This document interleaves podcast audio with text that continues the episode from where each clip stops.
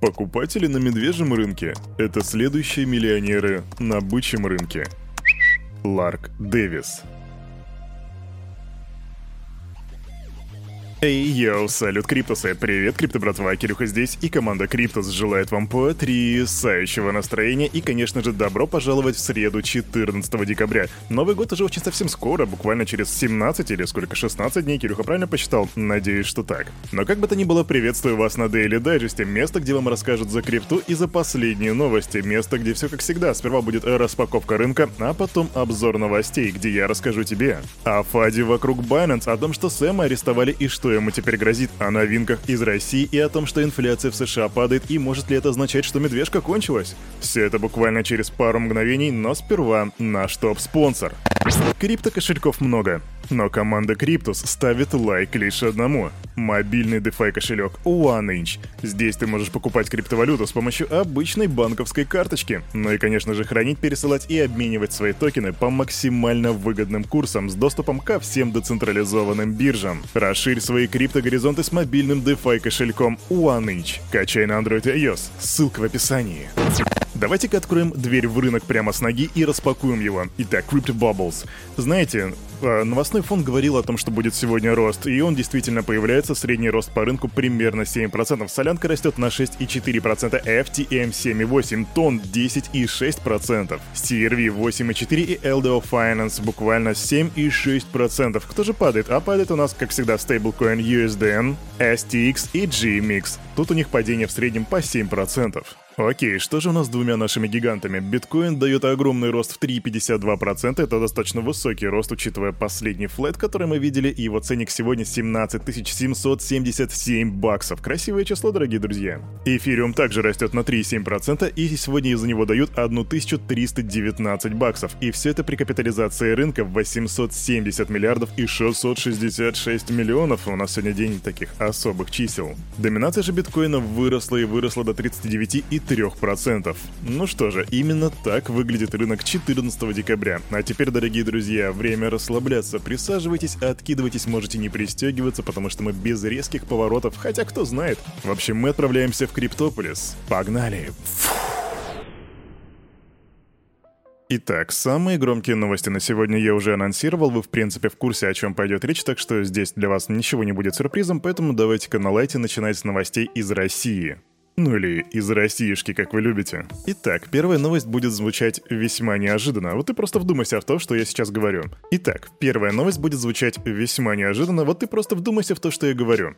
В России аэропорты подключили к блокчейну. Угу, звучит интересно, правильно? Итак, этих аэропортов или аэропортов всего две штуки. Это Омский и Томский аэропорты. И, собственно, их подключили к блокчейн-сервису для моментальной заправки самолетов «Газпром нефть Аэро». Понятно, что это дочерняя фирма «Газпром нефть». В общем, так говорится в пресс-релизе компании. Два сибирских аэропорта начали использовать цифровую валюту Smart Fuel для оплаты заправки самолетов прямо в крыло, то бишь непосредственно на летном поле аэропорта. Но зачем самолетам блокчейн? Зачем в аэропорте блокчейн? Ну так вот слушай. Сервис Smart Fuel сокращает общее время обслуживания самолетов и позволяет авиакомпаниям оплачивать топливо без предоплаты, а весь обмен документами происходит в электронной форме. И как ты думаешь, насколько все это дело сократилось? Внимание! С 4-5 дней до 15 Карл секунд. И это феноменальный результат, скажу я вам. Вполне возможно, что в ближайшем будущем мы увидим, как блокчейн будет распространяться по России в различных направлениях. И знаете, когда я год назад говорил те же самые слова, что у блокчейна большое будущее не только там в каком-нибудь Китае, но и в России, разумеется, я не думал, что мы через год уже увидим такие результаты. В общем, мы будем активно следить за этой ситуацией, и если что, сообщим тебе в числе первых. Пообещали? Сообщаем. Сбер начинает выпускать цифровые финансовые активы на золото. Об этом сообщает они так же, как и «Газпром» в своем пресс-релизе. И выпуск активов будет осуществляться на собственной блокчейн-платформе банков. Но если ты вдруг задумал о том, что «О, слушай, а может быть стоит побежать и купить себе немножко золотишко», то имей в виду, что это предложение пока что только для бизнеса, и о том, может ли купить физлицо себе немножко цифрового золотишка вот в таком виде на блокчейне, пока что не сообщается. Российский рынок цифровых финансовых активов находится на начальном этапе своего развития развития. Тем не менее, мы видим, что цифровые активы имеют большие перспективы для клиентов банка и позволяют вывести уже существующие финансовые инструменты на новый уровень. Так сказал заместитель председателя правления Сбербанка Анатолий Попов. И еще одно блокчейн-решение в копилку России. И знаете, именно такая тенденция меня продолжает, как бы, не то что продолжает, она меня радует. Разумеется, меня огорчает наша бюрократическая система со всеми этими трениями вокруг майнинга, запретами криптовалют, но внедрение блокчейна вполне возможно в ближайшем будущем сделает нашу жизнь хоть чуточку да лучше. Например, если мы говорим о снижении времени на какую-то операционную деятельность, как вот в примере с Газпромом, когда у них сократилось там в огромный ты в тысячу раз сократилось время на обработку одного платежа, то, возможно, это сократит операционные расходы, а сокращаются операционные расходы, значит сокращается и ценник на предоставляемые услуги. Ну или у Кирюхи просто розовые очки, и ценники как росли, так и будут расти. Что думаешь по этому поводу, пиши в комментах, давай подискутируем.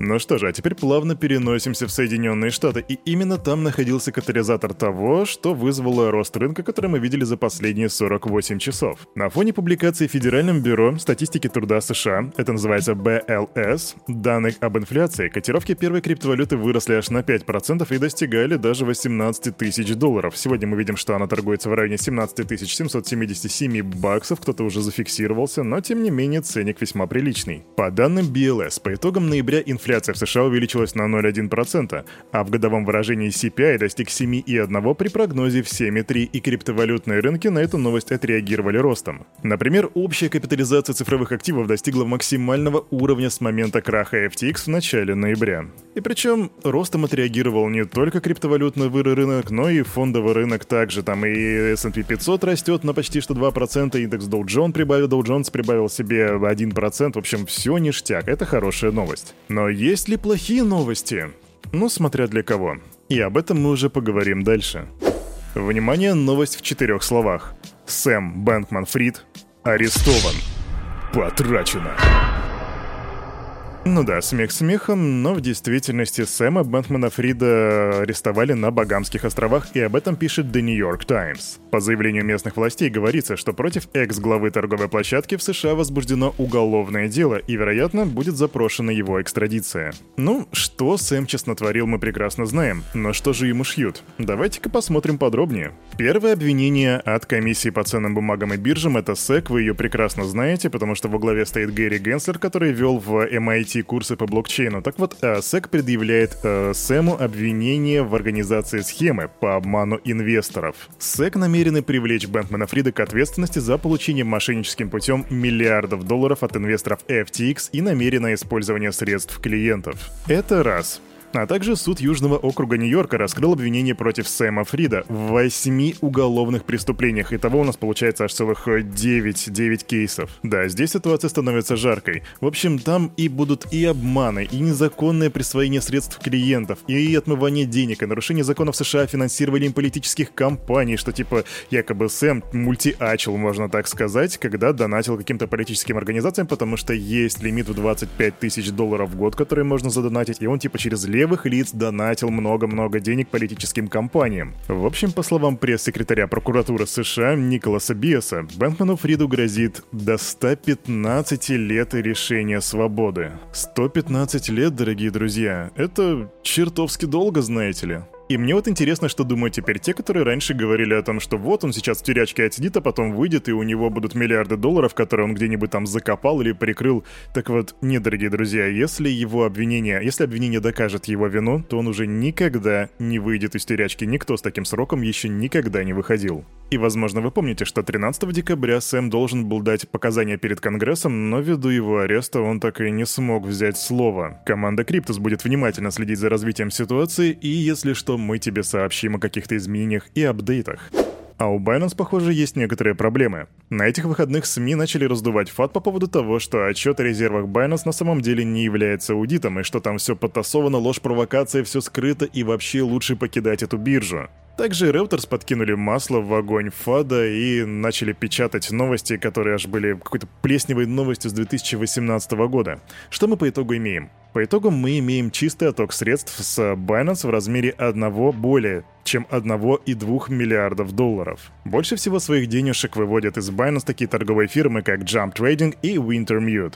Jump Trading, например, за последние 7 дней вывели оттуда 146 миллионов долларов, а у Wintermute около 14 миллионов. Ну а что же говорит Чан Пенжао, что же Сизи говорит по этому поводу? А он попросту призывает игнорировать фат и говорит, что это всего лишь фат, ребята, мы с вами к этому привыкли, мы уже с вами не один фат прошли, и в этом смысле он действительно прав. Но с другой стороны, люди так сильно напуганы вот этим вот предыдущим крахом FTX, что даже при, намеш... при малейшем намеке на какую-то течь они пытаются покинуть корабль. И их нельзя в этом винить, потому что люди, которые не покинули FTX, к сожалению, неизвестно когда вернут свои деньги обратно. Что с этим делать? Думаю, решать тебе самому.